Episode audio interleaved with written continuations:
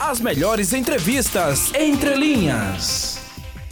Então, eu tenho na linha aqui com a gente a mestra em psicologia e professora universitária Caroline Elzias, que vai falar com a gente aqui, né, sobre um tema importante. Caroline, seja bem-vinda. Olá, boa tarde. Eu te agradeço o convite. Nós que agradecemos a gentileza, Caroline. E a gente tem como um tema aqui para a gente falar objetivamente, que é o uso da tecnologia por crianças, né? É benefício ou perda da infância? Então eu começo perguntando a você, Caroline, o uso da tecnologia por crianças é benefício ou é perda da infância? Opa, vamos nessa. É, bom, na verdade, isso vai ser muito é, de acordo com a forma que a criança usa a tecnologia, certo? Ela não pode ser 100% vilã, nem 100% mocinha. Vamos dizer que tem que ser um bom senso de formas de uso que vai ser regrado pelos pais, né? Ou responsáveis da criança. A tecnologia, e vamos pensar assim, tablets, computadores, smartphones, que é o que as crianças têm acesso hoje, né? Com muita facilidade, até porque não só criança, mas adultos também usam, os pais usam, a mãe usa. Então, isso é, é inevitável que a criança também faça uso. Caroline, né? por, por, por, favor, Caroline, é que a gente está com um problema na, no áudio aqui da tua ligação. Hum. A gente vai refazer rapidinho para que o ouvinte da Mix possa ouvir, ouvi-la com clareza, ok? Rapidinho. Sim. Então vamos fazer a, a, a, o contato aí, Rafa, com, com a mestra em psicologia e professora universitária Caroline Elzias, que a gente vai estar conversando com ela, né? Já iniciamos aqui essa conversa sobre a questão do uso da tecnologia. Vê aí se, é, tá, é, se a questão, Rafa, dela tá falando mais próximo ou não do telefone, enfim. É, tá legal agora, Rafa? Então vamos lá. É, Caroline, pode continuar, viu? Né? É, bom, então nem, como eu estava dizendo, nem 100% vilã, nem 100% mocinha. Então as crianças elas têm acesso, porque os próprios adultos também têm acesso à tecnologia, telefone, smartphone, tablet, computador. E a forma de uso tem que ser regrada e orientada pelos adultos, né? Pelos Mas tem um limite, Caroline? Vamos lá. Como um pai ou, ou uma mãe pode saber se chegou o limite? Existe algum parâmetro? Existe algo que a gente possa identificar? Né? A, ali passou do limite. Porque o difícil é você estabelecer esse limite, né? Quando é muito e quando é pouco. Uhum, isso. Veja só, dentro da rotina da criança tem uma série de atividades, né? Que ela vai ter que fazer. Então, é, normalmente o que é orientado né, pela, pela pediatria, oftalmologia, que a exposição prolongada por mais de até uma hora é, não, é, não é adequado né, por uma série de fatores, questão de exposição à luminosidade, etc., que a criança vai, vai fazer. Agora, ao longo do dia, a criança ela vai fazer uso, às vezes um pouco mais do que uma hora seja jogando, às vezes até assistindo aula, a gente pensar um pouco nesse universo da, das escolas né, remota, ainda existem escolas que estão com modalidade online, então a criança passa mais de uma hora, né? É verdade, elas têm passado bem mais, né, cara? É isso.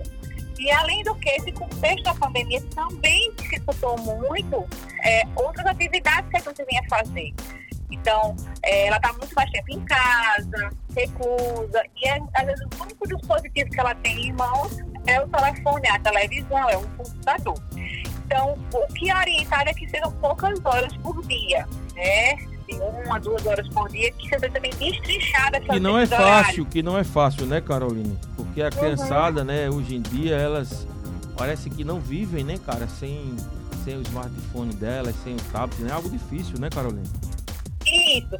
Pra até a gente, né, que é adulto, a gente observa é verdade. os adultos, todos estão com smartphone, seja no shopping, no restaurante, é, no trabalho. Então é isso que eu estou falando. O, a criança ela vai reproduzindo. Ela vê em sua casa, ela vê no contexto que ela vai para um restaurante com os pais e vê pessoas no telefone. na rua, os adultos estão muito tempo conectados, então é inevitável que a criança ela não tenha interesse em ir para o telefone. Além do que, hoje em dia tem muitos aplicativos e programações específicas para a criança que atraem ainda mais a criança a estar ali dentro, né? É verdade. Então, que é outra, outra preocupação. Alguns são educativos, são interessantes, outros a gente tem que ter esse controle, cuidado para não expor. É verdade, tem muita coisa aí que, que precisa ter cuidado, né? João Mozinho, o jornalista João Mozinho, é, tem uma observação, Carolina. Doutora Carolina, existe alguma idade mínima para poder a criança ter acesso a essa tecnologia, esse smartphone. A gente vê muita criança de um ano e meio, dois, até três anos já fazendo uso do smartphone, pegando o telefone dos pais, dos tios, enfim. E esse uso muito precoce acarreta em alguma problemática também? Sim. Existe o ideal é que na primeira infância, que a gente julga até os dois anos de idade, a criança não tivesse tanto acesso, né? Tanto tempo exposta à tela.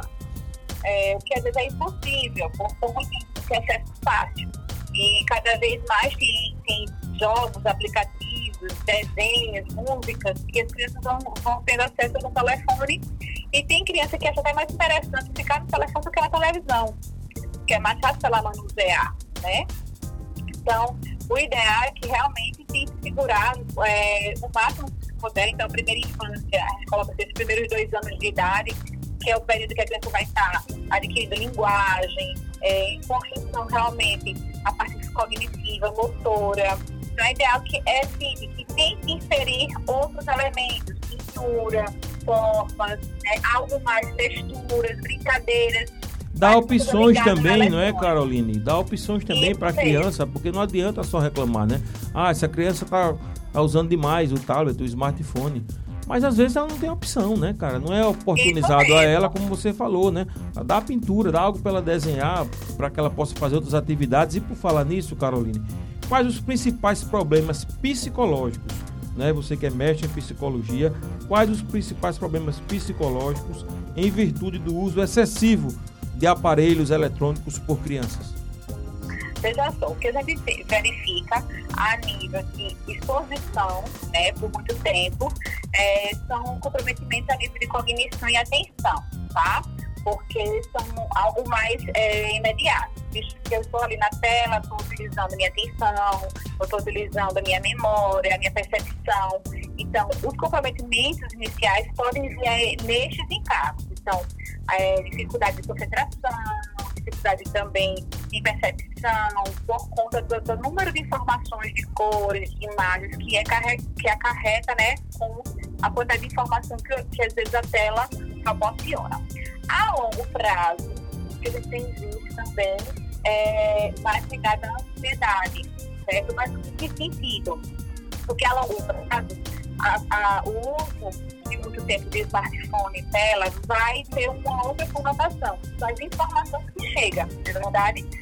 Eu estou falando a longo prazo assim, crianças maiores que têm acesso às redes sociais, que estão sempre conectadas, né, nesses TikTok, Instagram, é, e aí esses dispositivos utilizados há muito tempo, que a gente percebe é justamente o movimento da ansiedade, porque são dispositivos que vão é, tocar justamente nesse ponto, dessa, desse aumento exacerbado da ansiedade. É né, verdade, viu, Carolina? A gente consegue perceber isso, né? Inclusive quando, é, por algum motivo, né, essas crianças já ali entrando para para a fase mais ali né, de pré-adolescência e tal, quando eles é, ficam um tempo né, sem esse equipamento, você percebe né, que ficam bastante uhum. ansiosos, né? Assim, é, querendo estar com o aparelho, como assim, é como se aquele aparelho, né, assim, fosse algo que fizesse parte do seu corpo, irritados, né? Ficam irritados, porque aquele ali se torna o universo dele, né?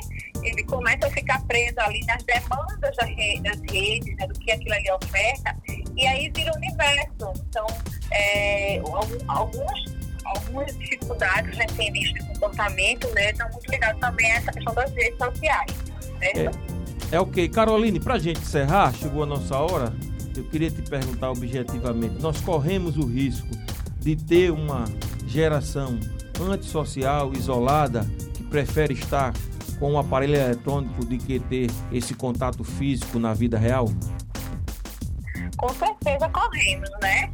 É, são, são os desafios da maternidade, na verdade. Então, se levar tempos adultos isolados, né, com certeza teremos sim jovens e crianças isolados né, com uma maior frequência. Então, sim, a gente está correndo esse risco porque são, é o risco-benefício da tecnologia na nossa vida, né?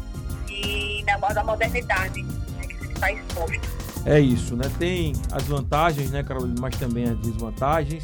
Eu acho que tudo é o equilíbrio, como você falou, é o acompanhamento dos pais, né? Da mãe, do pai. Não basta só reclamar, né? Eu vejo muito pai, muita mãe reclamando, mas é preciso também fazer, né? A sua parte, né? Buscar ajuda de profissionais que entendem, né? Qual o melhor caminho, de como lidar com isso. Eu acho fundamental. E eu quero aqui agradecer a participação da mestra em psicologia e professora universitária Caroline Elzias, que falou com a gente sobre essa questão do uso da tecnologia por crianças. Caroline, eu quero aqui agradecer a sua participação mais uma vez. Muito obrigado. Que a gente possa estar aqui numa outra oportunidade.